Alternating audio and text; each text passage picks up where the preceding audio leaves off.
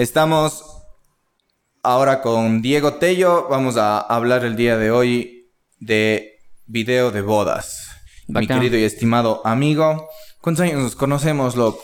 Creo que bachillerato tercero, ¿qué será? Unos 15 años más o menos. 15, 16 años del bachillerato, cuarto y quinto de sexto de bachillerato. Nos Con conocemos. Dieguito estuvimos en el colegio, ¿qué? Desde segundo curso. Tercer, cuarto, quinto y sexto. Claro, a mí Todo el bachillerato, me metiendo de todo el- colegio y ahí le encontré a Dieguito y éramos compañeros de Exacto. bancas. ¿no? bueno, estamos el día de hoy empezando un nuevo episodio de la primera temporada del podcast de bodas. Como les comenté, estaba con mi amigo, empezando con mi amigo Diego Tello, que somos colegas en cinematografía para bodas. Entonces, cuéntame un poquito, Dieguito, sobre tus inicios. Inicios. ¿Cómo fue tus inicios? La- acuérdate las primeras veces que cogiste una cámara. No sé, primero cómo fue tu inicio con las cámaras, con el mundo de video y luego qué te llevó un poco a las bodas. Eh, ¿Cómo comenzó todo esto? Creo que mm, hay ciertas cosas que son un poco innatas. Pienso que los gustos que tienes por la música, los gustos que tienes por muchos estilos que llevas a lo largo de la vida se desarrollan cuando tú lo las vas viviendo propiamente. Y a veces llegan situaciones en la vida en las que dices, esto es lo que me gusta, esto es lo que me llama, lo que llamamos, lo que llamamos en psicología el pragmatismo que tenemos hacia las cosas que nos gustan. Yo me acuerdo que de niño, o sea, obviamente de niño, siempre estuvieron las cámaras y las cosas ahí presentes, este tipo de cosas de rollo, y era una cosa que siempre me llamó la atención. Me acuerdo cuando yo iba más o menos en, más o menos séptimo, octavo de básica, me compré una Genius G-Shot P510, Wow. 3 megapíxeles en la mejor exposición era, el- era lo máximo. Y esa cámara la andaba a llevar a todo lado, tenía una tarjeta de 20, creo que era de, de 128 megas, creo que era, que era lo máximo en esa época. Y andaba shoteando por todos lados, era me gustaba, era como una afición. Poco a poco después me hice skate, de hecho que soy que era colega tuyo también en el tema del skate, me gustaba mucho el patinaje. Cierto. Entonces empecé a comprarme, me compré mi primero una webcam y con el Movie Maker me grababa los trucos como hacía en el patio de mi casa y empecé a trabajar un poco de edición en, en el Windows Movie Maker y le ponía música de Papa Roach, de, de Link Bizkit, todo lo que estaba de moda esa época y empezaba con una ligera idea de lo que era la, la edición, aunque no, no sabía qué iba a pasar después. Ajá. Pasaba, pasaba el tiempo y digamos que ese, ese- esa afición siempre estuvo ahí, pero nunca se desarrolló. Ya. Y de alguna forma conocí, estuve cerca y empecé a ver tu trabajo, Felipe y yo, cuando empecé en esto, eh, cuando estaba con la música. Luego contigo empezamos a grabar música, ¿recuerdas? Que Sí, me fui a tu recuerdo. estudio y estaba con una banda y empecé a grabar música. Siempre me gustó la música y el video siempre para mí fue algo que me llamó mucho la atención. Y cuando fui a tu estudio empecé a ver tu trabajo y me llamó La así, atención. de una manera eh, muy a grande, me, o sea, me llamó mucho la atención cómo tú lograbas mezclar las melodías, las escenas y todo lo que involucra la cinematografía de bodas y le volvía un trabajo espectacular. Coincidencialmente, para esa época, para esa época yo me estaba yendo a casar. Sí, recuerdo. Y vos me dices, yo digo, oye, híjole, o sea, yo me imaginaba ver, como yo me casé solo no te imaginaba ver a mi hija entrando y con esa música y todo ese color que le dabas. Digo, me imaginaba eh, que, que eso pase en mi boda. Y yo te dije, oye, Felipe, me daba hasta vergüenza, no Ahora- grabando música. Ahora sí me caso. Me de Sí, oye, loco, ¿qué tal si me acolitas? O sea, y, y de eso fue- fueron cosas que se dieron, ¿no? Y de ahí vos me dices, verás, Jonas, dice, más o menos la cosa es así, dices, si es que no, si es que ese día estoy con... Si es que no tengo eventos para esa fecha, capaz si te acolito. Pero no te ofrezco nada. Entonces yo me quedé con la posibilidad de, wow, o sea, no sé, esperemos. Y un día me llamaste y me dijiste, Jonas, te voy a acolitar. O sea, fue, Sí, yo me recuerdo. acuerdo que fue, pr- fue prácticamente un regalo, porque me cobraste un valor que era... Para, Solo la- para mi asistente, algo para así. asistente, algo así. O sea, fue realmente un regalo. Yo lo tomé como un regalo. Claro, es que se casaba el compañero de silla de mi colegio. Exacto, Obviamente íbamos, íbamos por ahí. Entonces él llega, Felipe no llegaba, Felipe no llegaba, no llegaba, no- hasta que llegas. Llegaste con las justas y llegaste con, con, con tu colega y empezaron a, empezaron a trabajar. Bueno, yo les vi, me llamó la atención, te vi, o sea, no me fijé en las marcas, en absolutamente nada, como me fijo Porque ahora, ¿no? estabas casando, Pragmatismo, estaba casando, no estaba... Y luego pasó el evento, pasó el evento, vi que estabas ahí, te sentaste, comiste, pasó la fiesta, fue una boda bastante sencilla, no hubo alcohol y Chévere, toda la sí cosa. recuerdo. y de ahí fue una boda cristiana, ¿no? ¿Cuántos años, amigo? para- 2005, 4 de abril del 2005, exactamente. 2015, Jesús Cristo, perdón. o sea, ah, do- Perdón, decir, perdón, no. perdón, perdón. Estamos hablando de seis años. Seis años seis más o menos. años atrás. Siete años atrás. Siete años más o menos. Casi. Entonces, ¿qué pasó? Felipe Hidrobo, entrégame el video cuando lo tienes listo. Ya mismo lo tengo listo, ya mismo lo tengo listo. Pasó un mes, pasó... ¿Me entregaste No el me, video? de- no me demoro tanto, no seas mentiroso. Fueron como... Creo que fueron unos dos meses. Sí, ya, está en los bien. dos meses, dos Oye, es que meses ya un poco más. Estamos haciendo una película, ¿cachas? Entonces- Se demora. Vos me dices, loco, ahí está tu video y me publicas en Facebook, me pones unas palabras bacanes. Loco, cuando yo vi ese video, Esto, y sabes que esto siempre lo cuento cuando me Solo te preguntan. di un, un corto recuerdo. Me diste un corto. Un, medio. o sea, fue un de- medio de ocho minutos. Sí. Los ocho minutos más felices de mi vida. Ay, ay. Es de veras, ¿qué pasó? Que cuando yo puse ese video tenía una tele medio grande en la sala, le puse, le puse con el equipo y dije, nos vamos a ver. Ah, vieron así. sí, claro, o sea, nos sentamos, pusimos un equipo con un buen sonido y, loco, reproducí llora, esa película y... Claro, Loco, sí, eh, eh, eh, sí, eh, sí eso- recuerdo que la Titi después me llamó, tu esposa, para quien no sepa, Titi es la esposa que ya le tendremos en próximas temporadas porque es algo que también envidio bastante de, de, de mi amigo Jonás, que le decimos Jonás desde el colegio, es que a veces están codo a codo con la esposa porque ella también a veces le echa una mano en las cámaras o también ella se está especializando, me, me En contabas todo- ahora todo lo que cámaras que es, está eh, especializándose en maquillaje. en maquillaje, en, todo lo que es novias, en todo bien. lo que es... Claro, todo lo que recuerdo que Titi me llamó unos días después. Yo, para serte sincero, esa época era una de mis, no mis prim- no mi primera boda, pero era una de mis Sí, fue mi sí, primer sí. año. Por eso yo cuento más o menos de 6 a 7 años atrás que estoy en esto, porque una, tus bodas fue una de mis primeras bodas. Ajá, sí, sí, sí. Sí me acuerdo que, sí recuerdo que Titi me llamó y me dijo llorando, ay, qué lindo, gracias, que Claro. no sé qué. Básicamente fue un. Entonces, eso, exactamente eso que fue lo que yo Eso te sentí. Yo como hombre, bueno, soy muy sentimental y siempre me gustó la melodía y la música. Y cuando yo vi esa película, la volví a ver cinco, seis, como unas siete u ocho veces más. Te, Incluso mi, te mi hija sirvo, le gustó. perdón, amigo. Gracias, bro. Azúcar. La vi tantas veces. Sí, porfa, ya. Y Sí. la, vi- la vi tantas veces, la vi tantas veces que esa emoción que, que tú con tu trabajo ¿Cuántas veces más o menos? Yo le he visto esa película tal vez unas 70, 80 veces. Tal vez, tal vez. Y la sigo viendo, la tengo grabada en el menú principal del Play, la tengo grabada en mi Ni yo. teléfono. O sea, para mí es un recuerdo bacán. Y cada 4 de abril, porque Felipe, recuerda una cosa, el 4 de abril, 4 de abril el 4 de abril en la boda que cubre Felipe Hidrobo, me casaba. El 4 de abril era mi cumpleaños. Ah, recu- sí recuerdo que era ¿tienes- tu cumpleaños. sí, era sí, mi sí. cumpleaños y el 4 de abril me enteraba que venía mi segunda hija, También, Emilia, ya que no, ahorita no, ya es un- no una ratona nuevo, grande. pero porfa. ah, claro, Eso sí, recuerdo. Sí, sí, Es- sí. Para mí, toda esa boda fue un- fue- fueron emociones y tú al final grabaste, grabaste Todo muy bien el audio, lo que yo dije. Y le dije que era una emoción que no podía contenerme, saber que venía mi hija, bla, bla, bla. Y mezclaste con unas canciones que, que realmente a mí me, me, me- me impactaron así, pero como te digo, grandemente. Especialmente esta canción, la de Moncrief, la Renewal de Moncrief. Esa canción tan melodiosa con la que empezaste. O sea, todo Es que fue para mí se perfecto. un músico también. Pero para mí fue igual, hey you, dance with me. O sea, para mí las canciones fueron perfectas, no les cambiara por nada ya. Entonces, el Bueno, los que estén escuchando el podcast en Spotify, en Apple Podcasts, si es que pueden darse una vuelta al video del podcast en YouTube, voy a estar poniendo un, en un cuadrito pequeño, un picture in picture, un poco de la boda. ¿Tengo permiso? Claro, amigo? claro, dale, dale. Siempre hay que pedir permiso a los. Ponte un poquito de la boda, que ya es antigua. Yo a veces cuando veo algunas bodas antiguas, me llena también de, de- de recuerdos, me llena de, de un, de un poco de orgullo. Los primeros trabajos, pero así, especialmente cuando veo que le casé a un amigo y cosas así, me, me gusta, ¿cachas? Bacán. No he visto obviamente 70 veces como tú, tal vez al editar sí, pero... mm, Y es un... Les advierto que es algo un poquito, entre comillas, antiguo, o sea, tecnología un poco Claro. antigua, siete años atrás. Pero se ve bien, se ve Sí, bien. sí, bastante Ahí bien. estaré poniendo en YouTube, pásense a dar una vuelta en YouTube para que vean un, un poquito de la boda de mi amigo. y bueno, eh, salí de la boda, vi, bueno, después de la boda que ya salió de todo este tema, esta temporada que me estaba casando y todo.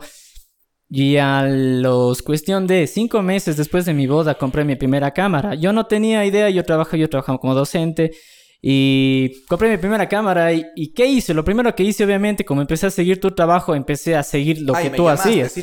Yo te llamé y me recomendaste, me recomendaste ciertas cámaras y en algunas dije sí, dije que no, dije que sí. Y me terminé empezando por una cámara, me acuerdo una Nikon D5500 que me advertiste que era muy mala para video y no te hice caso. Pero, y luego con la experiencia me di cuenta que la recomendación que me hacías era la más acertada Pero porque me empezaste que trabajé Pero con Canon. por usar ya una Sí. En esa época. Claro, empecé con un 1855. Claro, tu, tu boda, si no estoy mal, yo estaba pasándome. Estabas con Sony ya. Estaba en, con Canon y Sony. Y tenías una Sony, pero Y creo que tenía una Blackmagic también. En esa época era una mezcla de todo porque... Y recuerdo igual que empecé con Canon, luego tuve medio una mutación entre Canon y, y un Blackmagic. Phantom 2 con una GoPro Ah, esos dos adaptada. Phantom los primeros, claro. Claro, fue. Y, y ya tenía una primera, una, una, una 7C1, que esa fue la Sí, que no. cambió todo. Sí me fijé que era Sony. Sí, era una, una mezcla de, de, de todo. Tiempos que obviamente el matching en el... No, pero sí recuerdo. O sea, chévere, pero sí recuerdo. Entonces, eh, después de eso empecé a probar un poco, empecé a caminar en esto y me di cuenta, o sea, que, que realmente era algo que me apasionaba y obviamente empecé con la primera, nunca voy a olvidar la primera boda que cubrí de unos Eso- hermanos de la iglesia. siguiente- mi siguiente tema.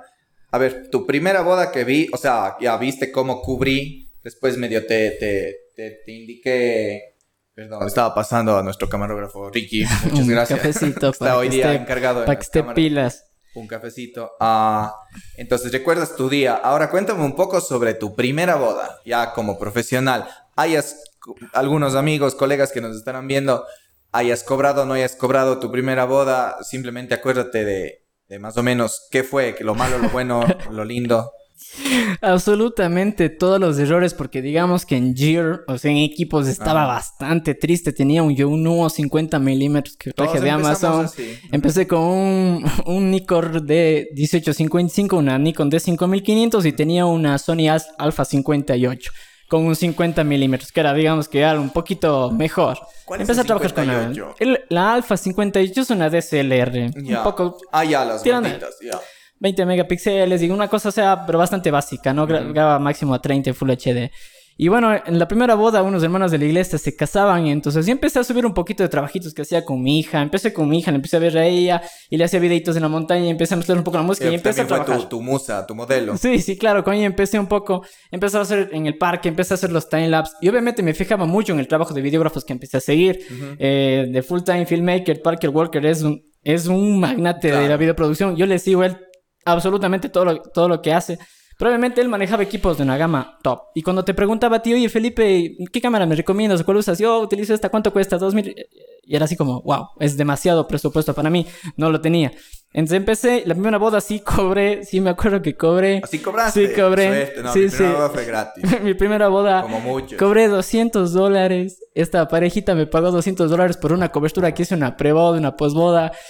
Y realmente para mí fue algo maravilloso. No porque si lo veo ahorita, me, realmente la calidad es muy baja, era completamente muy Pero sí te da iniciado. nostalgia Obvio, ves tu primera cámara boda. en mano. Me acuerdo que para la posboda conseguí un Osmo, el Osmo, el Osmo, El Osmo el primer Osmo, ya, el sí, primer sí. Osmo que ¿Tienes todavía publicada esa boda? Eh, no, no, no, no, Hay no. mucha gente, no, eso, no, hay muchos colegas que las primeras bodas en video, en Sí, fotos, ya las esconden. Ya, ya no, ya no, ya no. Yo sí tengo todavía Sí publicada tienes- mi primera ¿en boda. serio? Es, es No, no, más, si entras a, a, a mi port- o sea, a, a- a Vimeo, a YouTube y ves el portafolio, bajas, bajas, bajas, bajas, bajas.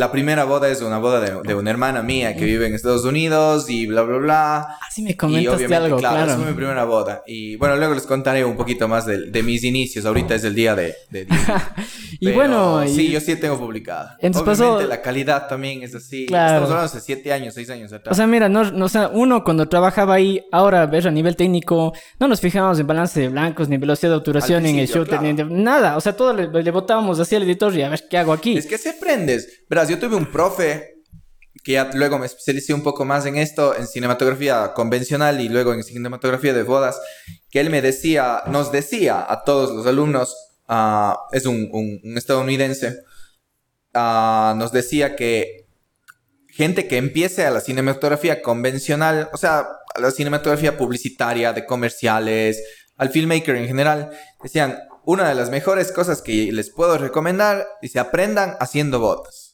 ¿Cachas? Hay full gente que, que ahora ya no se dedica a bodas en otros países, en primeros, en primeros mundos, entre comillas, pero empezó haciendo bodas, entonces ellos dan testimonio y después dice, sí, tienen razón, de que en las bodas tú aprendes a, a reaccionar rápido, piensas rápido, Ajá. así como tú dices al principio, es como que no me importa mucho el balance de blancos, usemos todo en automático y cosas así, Exacto. pero luego te vas dando cuenta que si quieres una mejor calidad, tienes que saber manejar mejor los equipos y luego cuando ya te puedes, te quieres ir a, a empezarte, si amas las bodas, te quedas ahí o también quieres empezar a hacer otras cosas como comerciales, videoclips, eh, algo corporativo, te das cuenta que es más fácil porque tienes más control, o sea, es más fácil de... Exacto. de- hablemos de, en, en temporalidad, de cómo ajustas los equipos, cómo pones a la gente. En cambio, en la boda es mientras la novia está haciendo esto, lo otro tú tienes que estar rápido. Claro. Entonces, aprendes a la fuerza. Y si Sí. luego de eso estudias un poco, te das cuenta que es más fácil. O sea, en realidad al principio cometes muchos errores. Claro. Y lamentablemente cuando son tus primeras bodas, esos errores a veces se van en disfavor de tus clientes porque Claro, hay cierta sí. cosita que te va mal con el audio y cosas que no ibas pensando.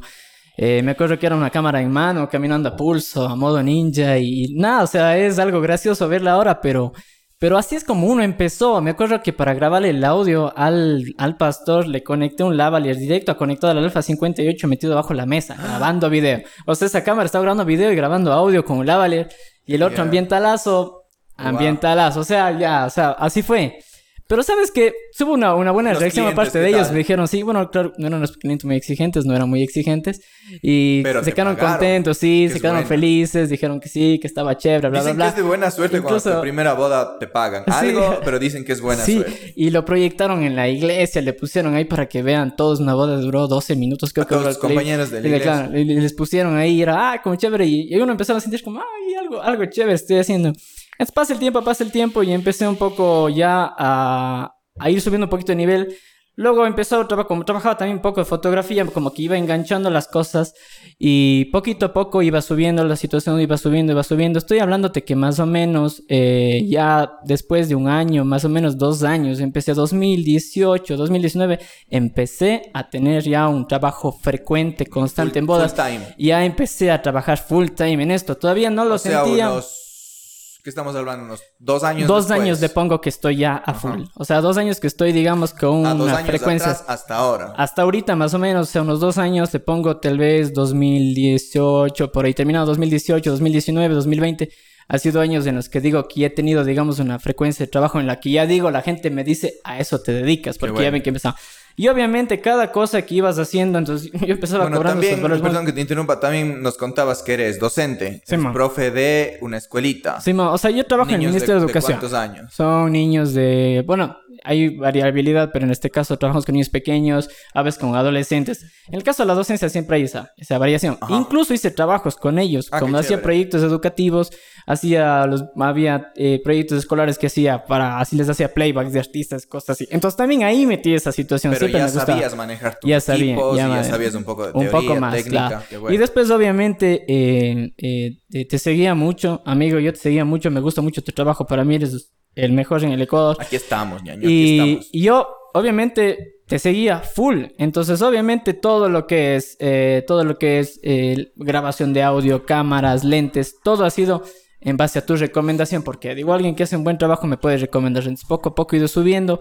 Y después tuve ya, cuando empezaba a tener ingresos constantes, tuve la capacidad de empezar a comprarme ya, ya Claro, recuerdo que te drones, ayuda a traer cámaras, también. claro, Sí, sí, sí. y a traerme una buena cámara, lentes, comprar lentes ya un poco No más de calidad y para empezar a ofrecer. Y obviamente la experiencia propia mismo de todo este desarrollo te enseñaba tantas experiencias, no solo a temas técnicos que hablamos, cuántos cuadros vas a grabar, qué vas a hacer aquí, la iluminación, la- los balances blancos, sino también cómo te manejas con los novios, o sea, cómo trabajas Eso con el ellos. 50%. El otro, y claro, o sea, cómo llegas a ellos, cómo llegan ellos a ti primero y luego cómo tú trabajas con ellos, cómo te presentas cuando llegas a la casa de ellos, o sea, todo entonces, todo eso se volvió una experiencia que poco a poco se desarrolló y ahorita es cuando uno ya se siente un poco más confiado. O sea, uno dice cuando a mí me preguntan, oye, y, y bueno, y tal trabajo, garantizamos un trabajo que le va a gustar. Yo sé cómo tengo que manejarlo.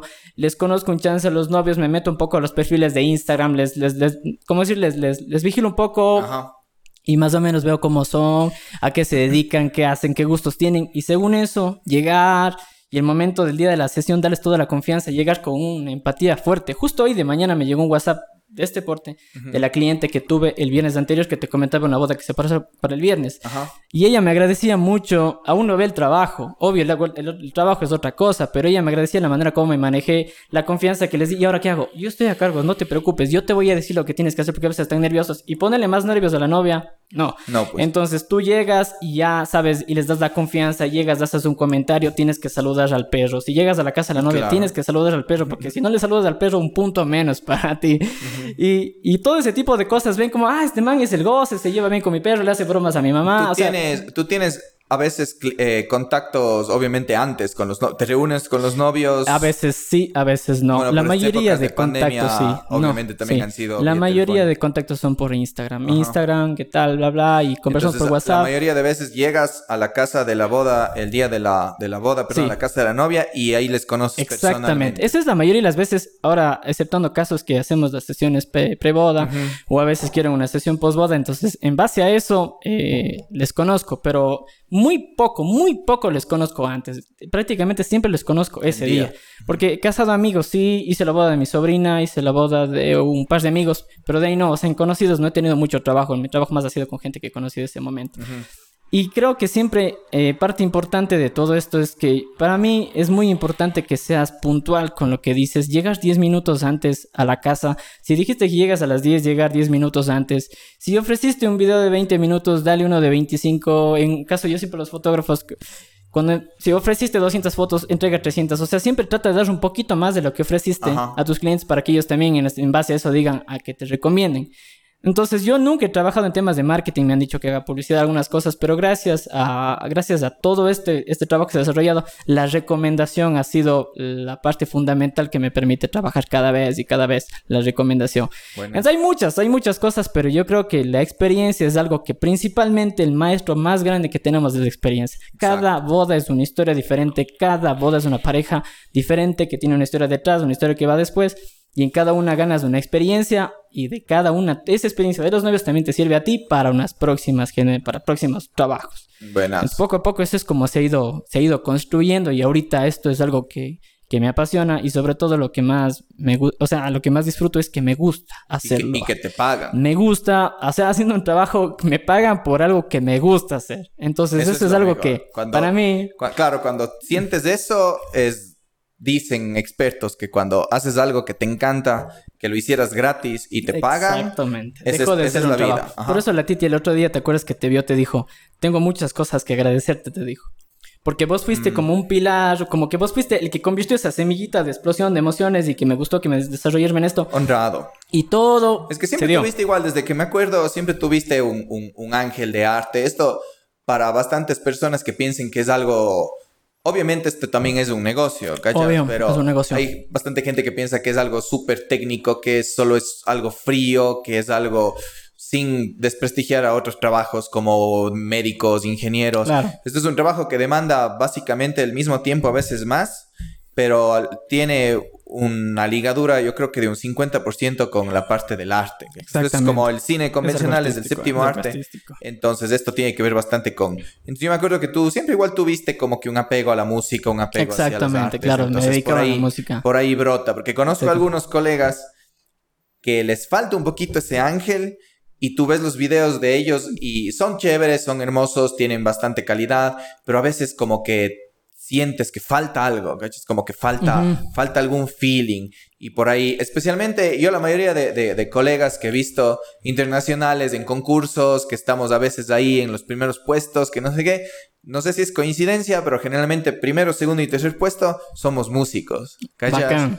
Siempre es como que, y a veces nos conocemos luego en chats y dicen, ah, tú también eres músico. Sí, ya no tengo mucho tiempo, pero bueno, fui músico. Y vos, no, tú, yo, yo todavía sigo un, un, colega argentino. Che, yo tengo todavía mi banda y toco la guitarra y que no sé, digo que coincidencia. Y a veces, año tras año, se viene ah. repitiendo esa historia. Ah, tiene, tiene, que ver, tiene bastante que ver. Yo recuerdo que estábamos en el, en el curso, en sexto de, en tercero de bachillerato, en sexto curso. Y tú estabas con una guitarra. A, mí me hablas de nomenclatura clásica. Sexto curso, tercero de bachillerato. Y tú estabas sentado con una guitarra ahí riffeando. No me acuerdo qué, qué riff hacías, uno de Blink, bonito. Alguno de esos Green Day que escuchabas. Y te dijeron, dice, ah, Hidrobo, dedícate a otra cosa. Dices, ya, pareces tonto. Y nos levantas y nos dijiste así. Algún día yo tendré mi productora, cabrones. No sé, así, persona para. ¿Tú? Ah, ¿Tú? Algún día tendré mi, mi productora. Claro, y van a ver. Tuve, no sabes, calla, calla, que ni sé qué. Y después te desarrollaste en el ámbito de la música. O sea, en el ámbito del desarrollo. Oye, y poco a poco fuiste construyendo todo eso y tu trabajo se empezó a sentir por todo lado y ahora todo el mundo te conoce que eso lo conseguiste. Yo me acuerdo claramente de esa experiencia porque te tomaban como media burra así y después, chévere, lo lograste, o sea, lograste Un, Hay un poco. es que igual en el, contexto, un saludo a todos mis amigos músicos, en el contexto local que vivimos es súper difícil. No solo vivir de la música ni la producción musical, hasta de la producción audiovisual, sino es un trabajo apasionado, pero es un trabajo que no, no deja tanto. Entonces recuerdo que yo empecé por ahí, me, obviamente apasionado, me gustó, también dejaba un poco, después empecé un poco con la parte artística de representar, producir artistas globalmente, uh, que también me encantaba, viajé bastante, pero luego a, raíz de que también necesitábamos no solo un estudio de grabación de audio, sino ya empezamos con los artistas que manejamos y, y nosotros mismos que teníamos una banda de rock, empezamos a buscar a alguien que nos haga videoclips y no había. En Ecuador habían pocas productoras, pero primero que eran carísimas, segundo que no era la calidad que buscábamos. Entonces dije, así como aprendí producción musical, tengo que autoeducarme en esa época aquí. Hasta el día de hoy, en el contexto en el que vivimos, no hay una algo completamente eh, internacional, digamos así, para educarse. Entonces, ya con el auge de YouTube y redes sociales y luego un poco de cursos, entonces empecé a aprender y recuerdo que obviamente yo me iba por la cinematografía convencional, por la cinematografía publicitaria, y nunca dije bodas, yo jamás, eh, sociales, yo jamás. Hasta que igual vino una hermana mía y se casó, y mi, y mi mamá me dijo, pero si tú estudiaste esto, ¿por qué no le regales el video?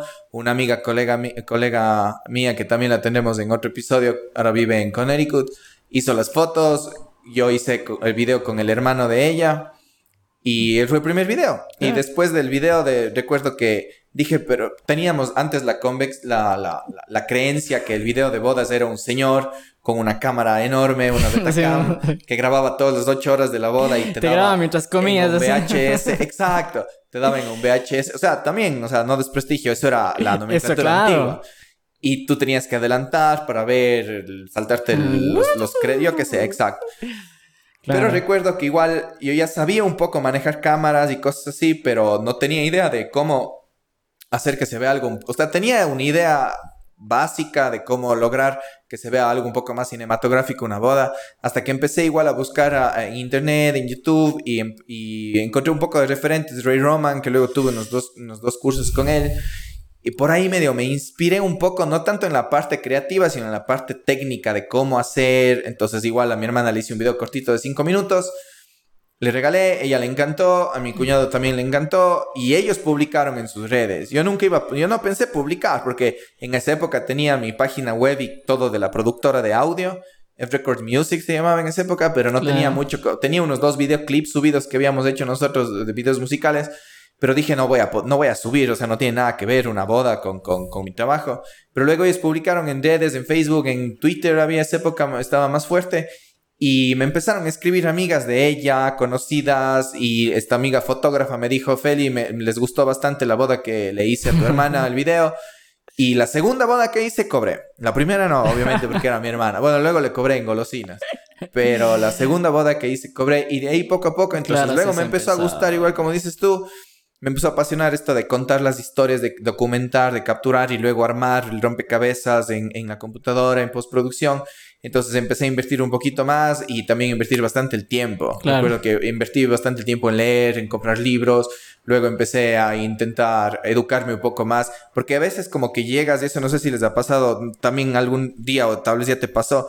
Llegas a un límite que tú dices, ah, en Internet está todo, en YouTube está todo. Pero llegas a veces a un punto que no es que sepas todo lo que esté en la web, pero como que dices, ya vi esto, ya sé esto. Como que llegas, ya no te sacias, como que dices todo lo que está en línea. Entonces yo llegué a un punto súper rápido, creo que me comí todo lo, Bueno, estamos hablando de 6, 7 años, no había tanta información en internet. Claro. Pero creo que todo lo gratis me consumí en menos de un año y empecé a buscar uh, workshops, cursos con profesores y me empecé a especializar y ahí es cuando me gustó más. Me gustó nunca llegué a un, a un, Cada día me gusta más de este mundo, pero nunca llegué a un día a decir como que me aburro, ya no quiero. No, siempre sale algo nuevo. Está tiempo típico, esto siempre en constante movimiento, tendencias, colores, equipos, las juguetes. Tendencias, las tendencias son las que llevan bastante. Entonces yo creo que esto es un... un y, si, y si sabes llevarlo bien, si trabajas bien, tienes buena calidad. Y como dices tú, antes de, de, ser un buen videógrafo, un buen camarógrafo, eres una buena persona. Exacto. Tú puedes eh, empezar a...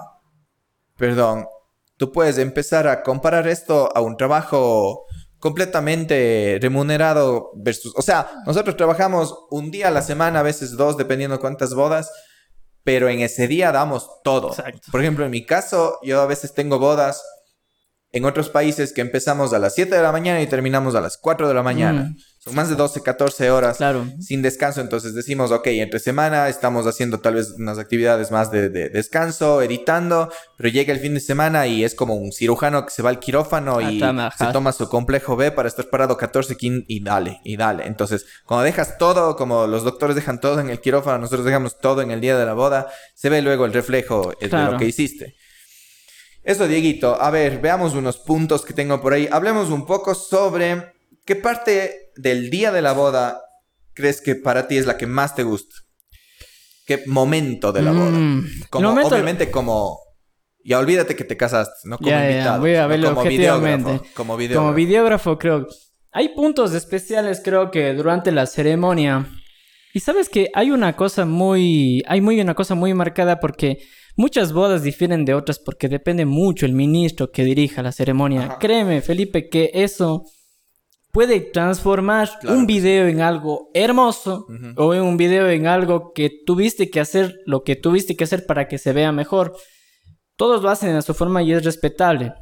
Pero hay unas partes muy neurálgicas para mí cuando el ministro, sacerdote, pastor, el que dirige la ceremonia, dice esas palabras que hacen que los novios hagan esto. Y tú estás en la boda y ya sabes ya sabes, que- ¿y cómo ves? va a empezar Y tú tu ves video. los novios hacen esto. Claro. Entonces tú vas notando que esa parte les tocó, esa parte les emocionó. Esa parte Tú principal. cuando estás, perdón cuando estás justo comentando esa parte y sabes que el pastor, el padre, el ministro dijo algo que te emocionó a vos, a, a- a ti también, tú te memorizas, o sea, tú llegas luego a la casa y en la edición ya sabes qué parte, o tienes alguna técnica que sacas a notas o algo digital, un marcador. Básicamente se hace un cálculo. Como tú ya tienes bastante controlado tus archivos y el- la línea del, del tiempo de cada tarjeta que está trabajando, Ajá. tú más o menos ya calculas. Entonces, por ejemplo, hay, hay sacerdotes que tienen sus prédicas de 18 minutos, que fue la del la padre Paul, que es un ministro genial para dar prédicas. Estuvimos trabajando con él el viernes. Y él se fue 18 minutos de puro cariño y amor a la pareja. Un saludo. Al padre Paul también le tenemos en lista. Ah, para- genial. Imagínate un podcast de una hora solo de, de- de- de- la vista de él. Sí, o sea, y es que y él como dice, perdón, yo me saco esto, yo me tengo que acercar y tengo que decirles esto de frente, porque esto es lo que ustedes se van a llevar. En cambio, hay otros ministros muy respetables, muy respetables, que ellos son un poco la la la la la la la la la la la. Amén. Y eso para eso es muy importante. El- en, en la boda en la que tú grabaste, en mi caso, las palabras que dice el ministro, el pastor, son claves. Entonces, para mí esa parte es muy emocionante. Luego vendría una parte que para mí también como videógrafo me emociona mucho, es el baile. El baile, eh, cuando te cases, Porque lo te vas gusta. a entender. Cuando- te vas a- porque te gusta bailar o porque No, no, no. te gusta el momento. Porque se ve hermoso. O sea, Ah, esa el, toma... el primer baile. esa broma- Ah, yo el- pensaba que estabas hablando de la fiesta. No, no, no. El, Estás el- hablando del, del first dance, o sea, del vals. en el Exactamente. caso- ya. El que viene el papá y el papá pone la típica canción de, de- de te cuidé, te creí, te Ajá. encargo a ti, a veces con la mamá. Y esa parte donde ellos bailan su canción. Es así. Ellos están en el cielo. Es que ellos tú como están casado también sabes lo que Yo verás, siente. vos viste que en mi boda no hubo luces frías, no hubo nada de eso. Oye, yo, Ni nosotros como organizamos, nosotros, este, nosotros me organizamos, hicimos algo tan sencillo que después empezó a ponerse en tendencia, como dices. Pero para mí esa parte, el momento que los novios están bailando, esa parte hace llorar creo que al 50% de tus clientes. Ujú. Esa partecita donde ellos Claro, están para- moviéndose para los- y las luces se prenden y tú trabajas para que eso se vea espectacular. Ujú. Tú ya vas ganando experiencia con los giros, con los movimientos y cómo manejas la edición para que melódicamente justo esa parte neurálgica de la canción que suena ese, ese bling bling que hace chévere, esté la Ese cara de los novios o ese esa partecita que hace que se mueva el corazón. Eso es una parte muy emocionante y esa es la parte donde uno ve y es así como entonces, cuando yo lo vi, yo lo viví, yo te digo objetivamente, lo viví cuando yo hice el baile del Thousand Years versión Boys Avenue en Estaba mi boda. moda, sí, sí, sí, sí, sí. estaba medio de moda. Todo el- Pero ahorita el todo- Thousand Years como que el ya, el Thousand ahí. Years ahorita es como que ya no, o sea, es como ya... Muy ya- crepúsculo. Pero sí lo utilizan todavía algunos. Sí, full, Todavía full. lo utilizan, pero y entonces, para mí, esa es otra de las partes más, más emocionantes. Las palabras del padre al- hacia la hija, perdón, el papá, el papá hacia la hija, lo que le dice, sensibilizarse, ¿no? Yo también tengo hijas mujeres, no sé cómo será el día que hago un brindis cuando ellas se casen, entonces... Para mí esos puntitos han sido en los que yo más he visto emociones, en los que uno a veces enfatiza que esté claro, que se vea bien y que es algo que, que a ellos les va a gustar. Tú más o menos ya les conoces a los novios y especialmente a la novia, tocar esas emociones especiales en ese día, porque incluso ellos a veces te avisan, verá que en esta parte vamos a hacer esto, verá que vamos a hacer esto. Hay otros que no. Pero para mí esas partes son las más emocionales visualmente y emocionalmente son las que más se destacan Exacto, las sonado. más importantes. Sí. ¿Te ves, amigo Diego, de aquí a unos 20, 30 años en lo mismo? Sí. Sí. ¿Te ves tal vez casándole a tu hija o como invitado? no creo, no creo. Ahí tienes que vos ayudarme con ese día. Encantado. Oye, eh, Ya sí está lo he pensado. tu- tu primera sí, nena, tiene ¿no? siete años ya. Y oye, obviamente yo también veo que a Ojalá veces... unos 10 más. Ojalá uno... O 20 más como Unos como 20 más. varón. Yo le veo a ella, en ella, y, tu familia también se conecta con tu arte. Entonces Claro. también me papi, vos tienes las cámaras y eso. Y tienen una muñequita de Frozen, una muñequita de Frozen que gira y canta su... la, la, la. Y les compré un Ken, era el primer Ken que tenían en Tu su grupo. soy, y ¿sabes qué hicieron? Llego a la casa y dice, papi, mira, mira que veas. Hicimos una boda.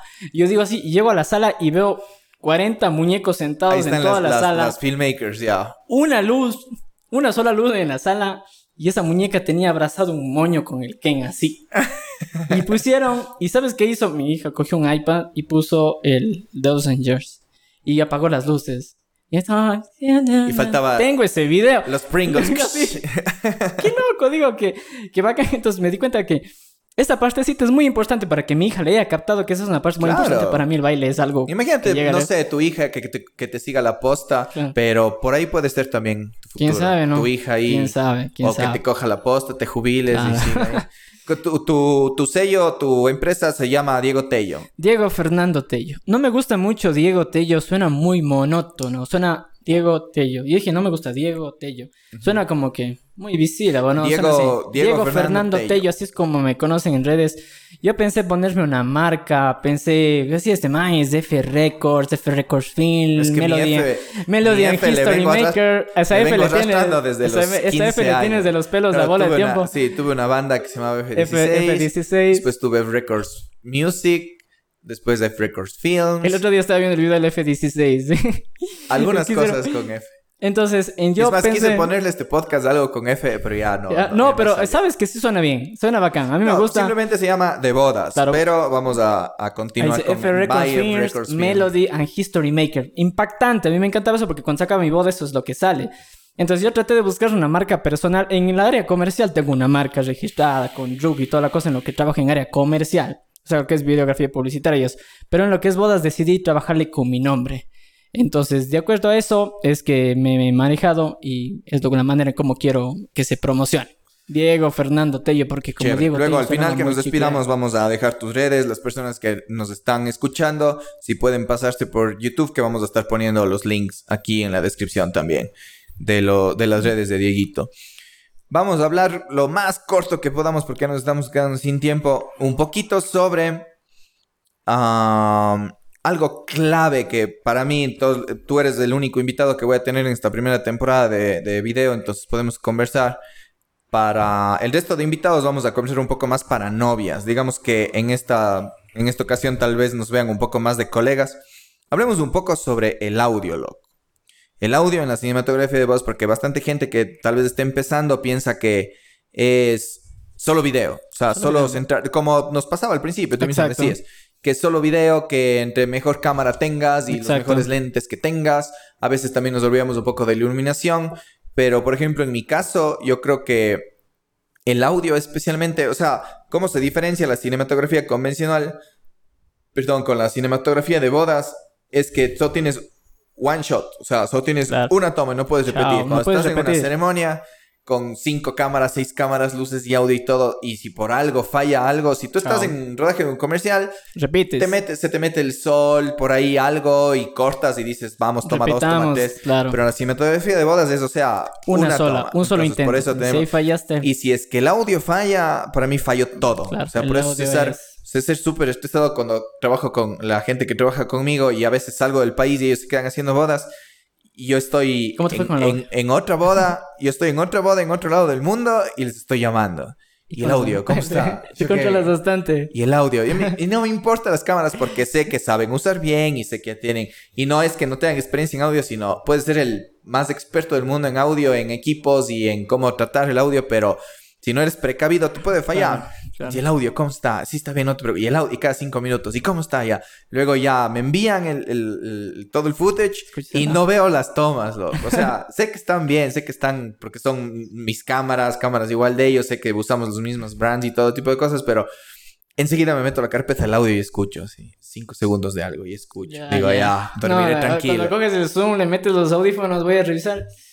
Y eso te deja una paz Sí, espiritual. O sea, yo generalmente en boda, en, en el día de la boda, no reviso post grabar el audio. Porque ya yo soy tan traumado que cuatriplifico, quintuplifico el audio. Entonces sé que una de las cinco señales que Tiene tengo que estar bien. tiene que estar bien. Pero lo que también igual tengo ese trauma, aparte de hacer backup todo por tres, o sea, me descargo todo el footage en un disco duro interno de la compu, le saco un servidor NAS y aparte le saco a la nube. Entonces cuando Llego 2, 4 de la mañana a la casa y no es que llego y me duermo.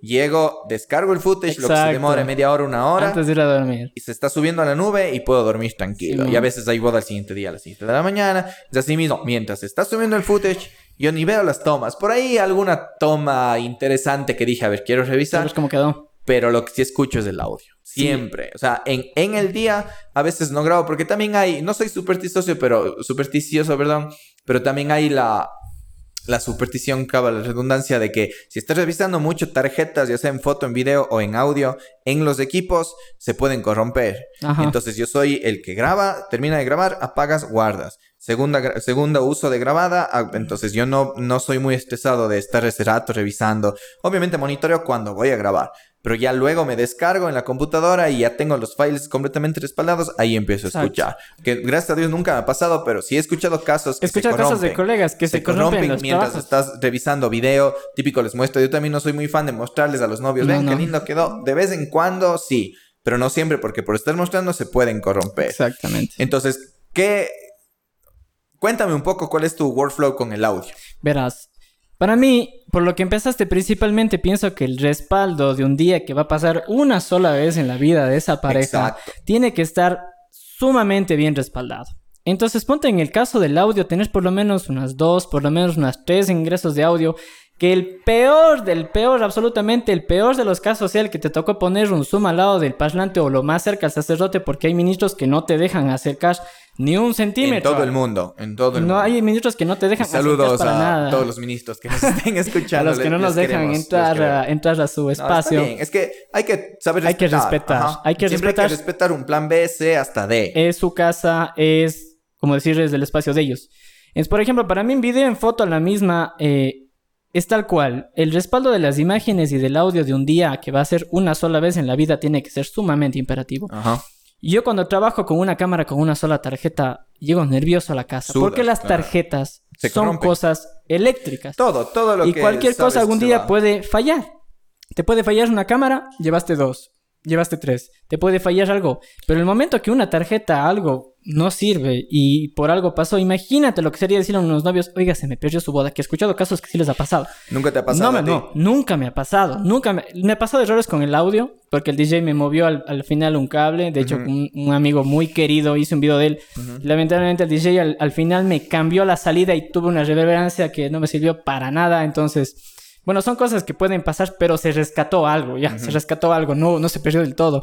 Entonces, pónteme las, las cámaras, siempre doble tarjeta y la una tarjeta la respaldo en un disco interno, la respaldo en un disco Bueno, externo. estamos hablando de, de ahora. Porque Ahora, antes... No había cómo hacer eso. Una, una tarjeta. Por ejemplo, yo lo... Ahora también sigo haciendo lo mismo, pero ya no tanto. Antes yo era traumado seis meses, esté bien o mal.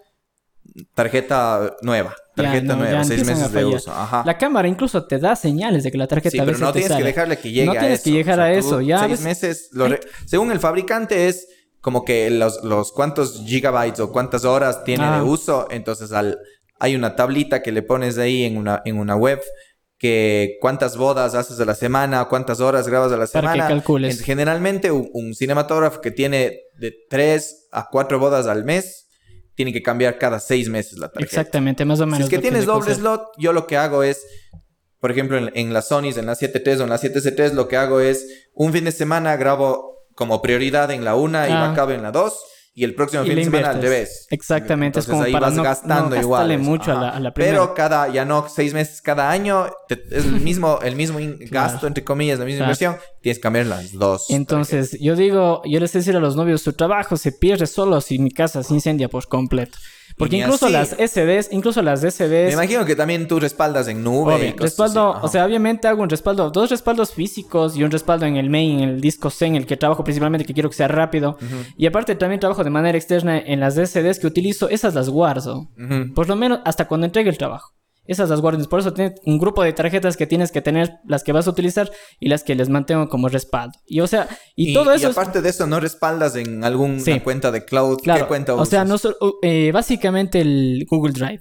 Google Drive. Drive. es un poco tedioso la descarga, procesa los archivos, pero, Pero en realidad es un respaldo. es económica, es es rápida. Yo solo llego, cargo, doy clic y cojo y hago esto.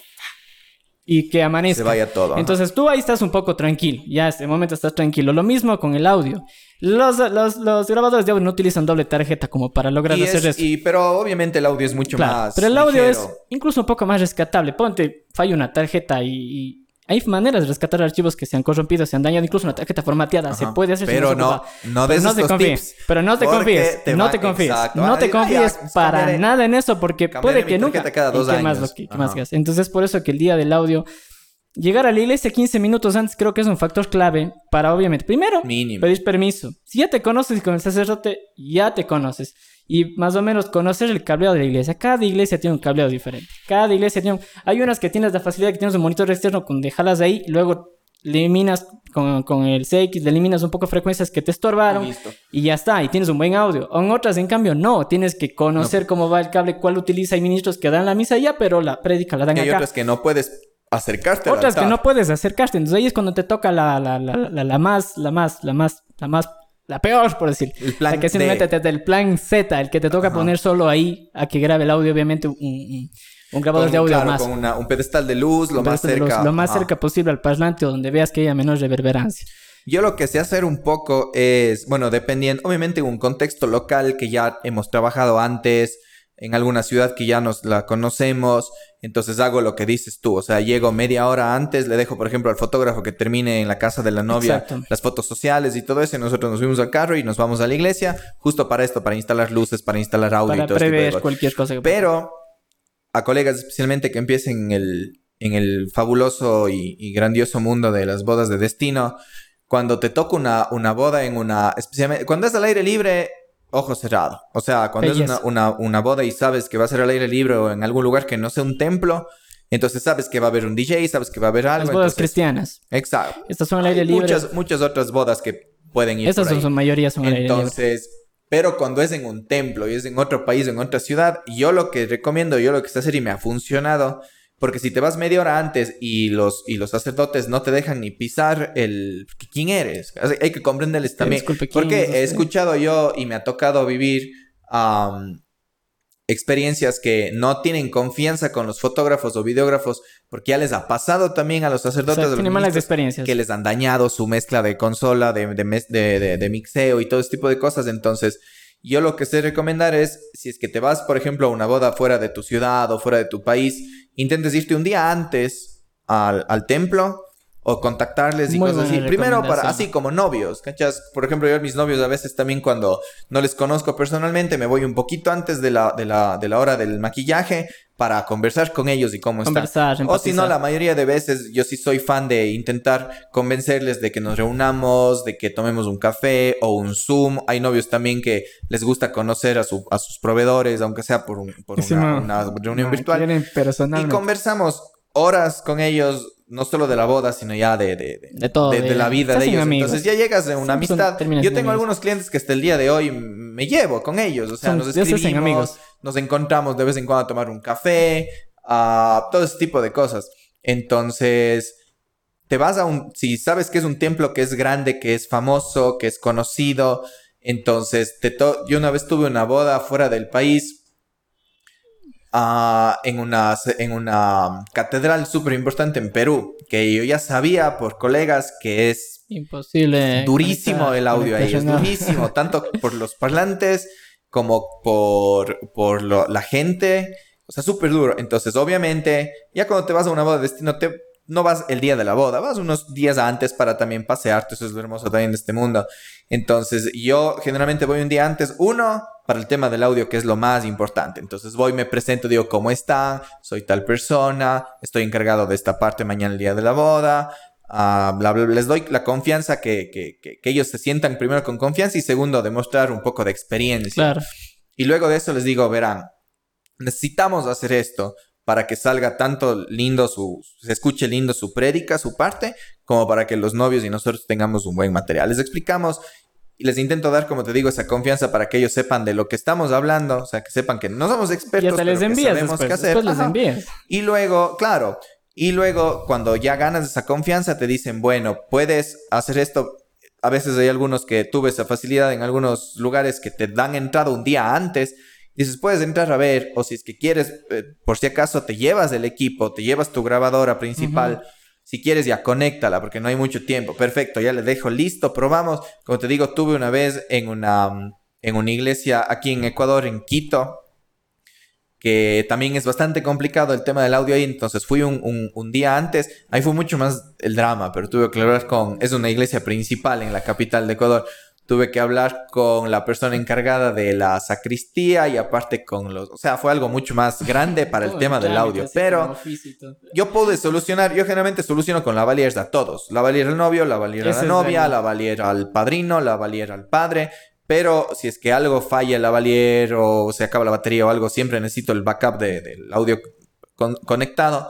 Entonces estuve una hora en la iglesia hasta que me dijeron, ya, ok, pero ellos justo me explicaron, nosotros no es que tengamos mala fe en ti, ni, ni, mala sangre en ti, sino tuvimos esta experiencia que otros colegas tuyos entraban a... Saben dejar dañando. Y con todo el respeto a colegas, y en media ceremonia el típico... Feedback. O un pum. O, a veces. o el típico feedback que entra corriendo el, el, el, acólito del padre a arreglar. Entonces, eso obviamente no le va a gustar a nadie, peor a ellos. Yo les expliqué que no se preocupen y estaban con un pequeño problema, recuerdo. Entonces, aparte que les di confianza, entré y les ayudé a resolver. Digo, hagamos, ya tengo tiempo, vamos a hacer pruebas de sonido. Y creo que hasta el día de hoy quedó ese setup. O sea, yo les di haciendo el setup de que no haya feedback, cortando frecuencias y cosas así. Y ahora cada, solo tuve que hacer eso una vez. Y ahora cada que voy, me reconocen, les llamo antes y tengo la facilidad de poder entrar, conectarme. Entonces, es un... Y aparte el tip de, de un día antes a la boda, también aprovecho para hacer tomas de las famosas establishing shots, las tomas de establecimiento con los drones. Entonces voy y un día antes saco permisos y todo esto, tomas aéreas de la iglesia, tomas aéreas de la locación, si es que es especialmente en otro país, en otra ciudad, tomas de, del venue, del centro de recepciones, a veces en un hotel, tomas del hotel, y el siguiente día estoy concentrado a grabar la boda y generalmente una, una tomita de dron cuando salen los novios de la ceremonia. y yo ya tengo las tomas para cambiar de capítulo. porque hay gente que dice, los novios piensan que dron, dron, dron todo el tiempo, que dron, que dron mientras bailamos, que dron Hoy quieren dron para todos. Entonces yo siempre les digo, verán, les muestro mi trabajo, a veces ya han visto mi trabajo, entonces les explico, digo, ustedes creen que es dron en todo, no. Cuando nos vamos de sesión a una montaña, a un parque nacional, a un desierto, a una playa, o sea, súbanse al dron si quieren. Los novios aman los drones, pero en el día de la boda no hay cómo abusar. Uno, porque no hay cómo abusar en la parte de contenido, que todo es. Hay colegas que también todo es contenido aéreo y se les ve a los novios chiquitos. no, no, no O con el dron en la cara y puedes hacer eso con un gimbal. Ah, pero en el día de la boda les digo, a ver, el dron sirve para pasar de capítulo. Siempre les explicaba, es como, una ¿se acuerdan de una conexión? Una transición. Las famosas tomas de establecimiento, o sea, en dónde es, para qué A dónde llegamos, de eso les decía, les decía acuerdo unos novios, me acuerdo, así mismo tomando un café, les decía, porque ellos querían drone anywhere. La sopa. Y les decía, verán, ¿se, han visto Friends? Dicen, sí. ¿Se acuerdan cuando estaban en Central Park, en la cafetería, y luego se iban al departamento, y salía la transición de tananana, el edificio? Para eso es el drone. Para eso es el drone. O sea, Para ubicar a la gente en el Exacto, en el contexto. especialmente cuando son bodas de destino. No es que tienes que abusar del drone, pero sí tienes que usarlo un poquito más. ¿Por qué? Porque ni tú ni los novios son de esa localidad.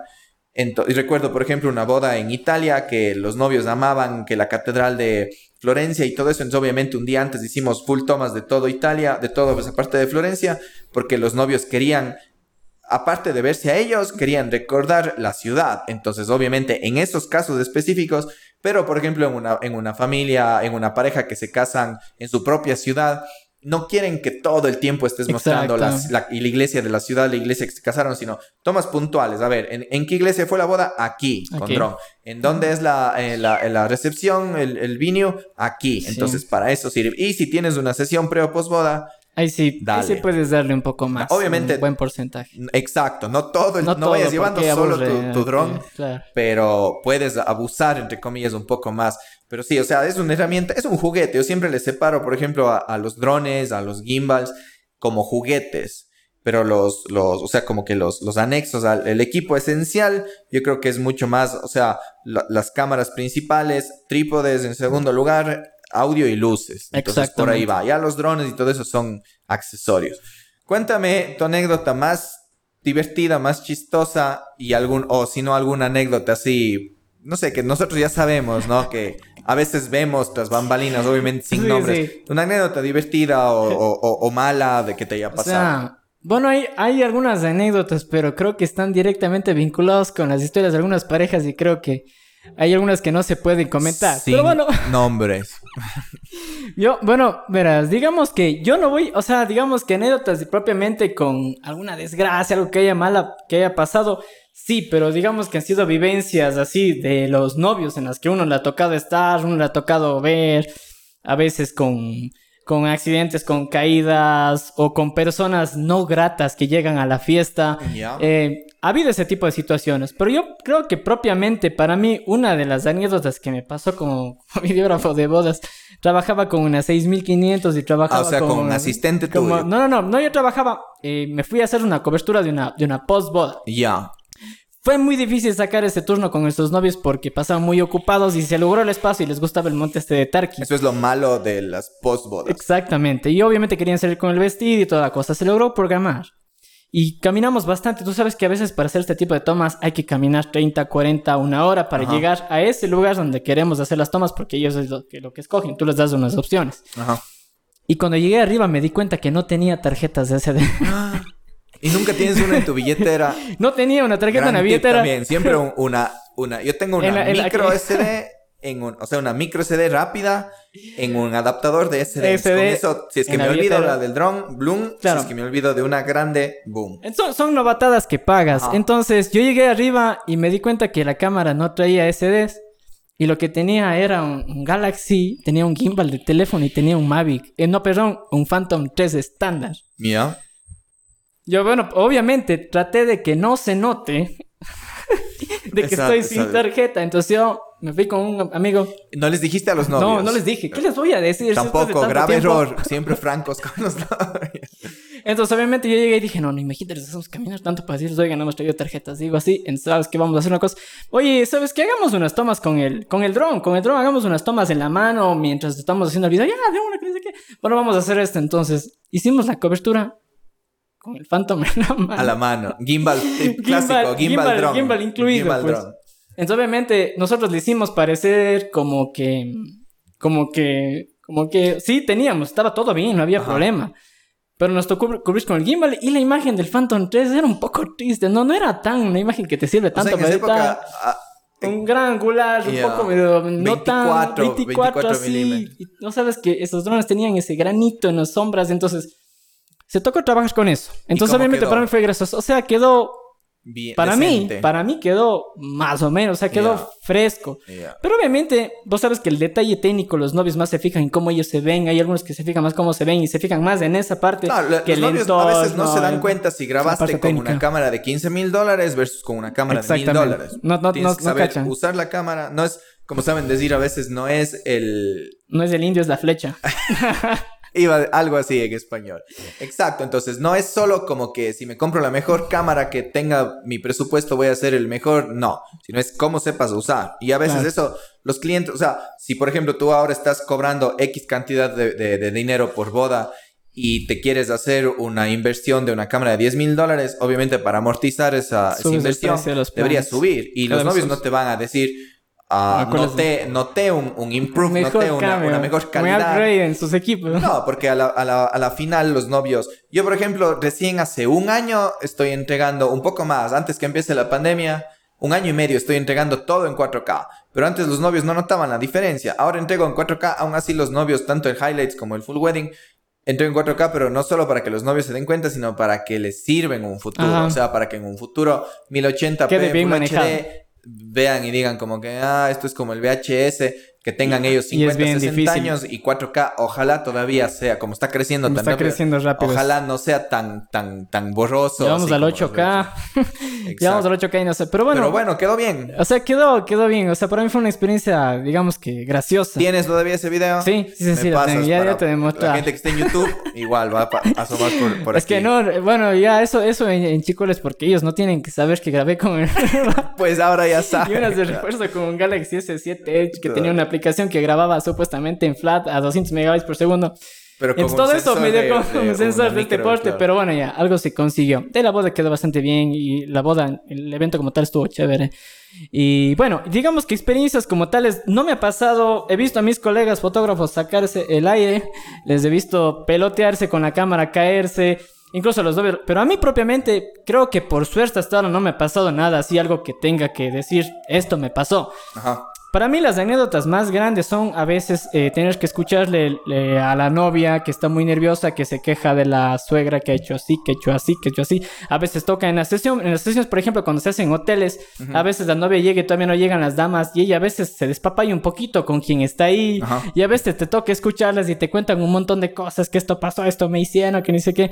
Entonces, ¿sabes? vos te vuelves hasta como un coterapeuta ahí de Claro. todo lo que está pasando Suele pasar. te cuentan las historias y ellos propiamente a ti te transmiten experiencias súper interesantes. Yo hace más o menos dos, un año y medio, dos años cubrí una boda de una pareja. El señor tenía 82 años y la esposa tenía más o menos unos 60. Wow. Y se habían casado eh, por internet. Se habían casado cada quien. Ah, Él sí, trabajaba en. Estados Unidos, República Dominicana.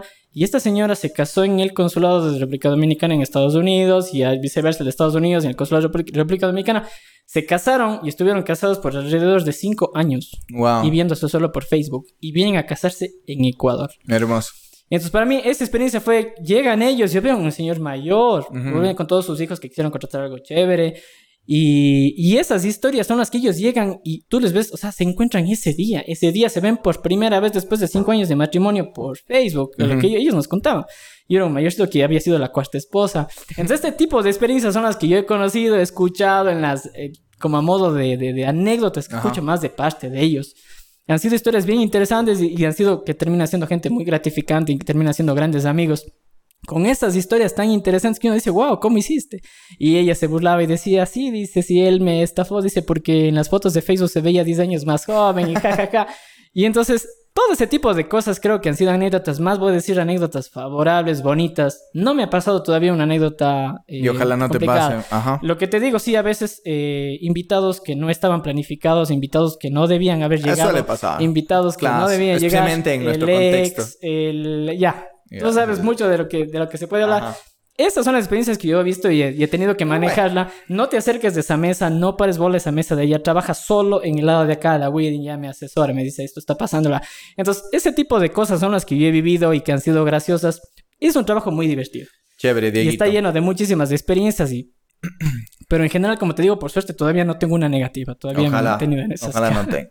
Chévere, Dieguito, gracias. Entonces ya vamos llegando al final.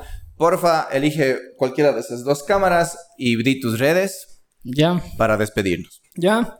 Eh, bueno, eh, gracias a todos por su atención, por su tiempo. Para mí, un honor estar aquí con un magnate de la videoproducción, Felipe Drogo. Para mí es... Para No mí es una yates, influencia no muy, muy... Te agradezco mucho, hermano. Te agradezco mucho por la invitación. Estoy muy honorado de estar por- aquí. Gracias por venir. Eh, bueno, eh, yo trabajo en videografía de bodas. En mis redes sociales en Instagram estoy como Diego Fernando Tello, y, al igual que en Facebook. Esas son las redes con las que me estoy manejando actualmente y cualquier cosa, nos vemos por ahí. Gracias, amigos. Siguiente episodio. Gracias, Un Dieguito. gusto, Felipe.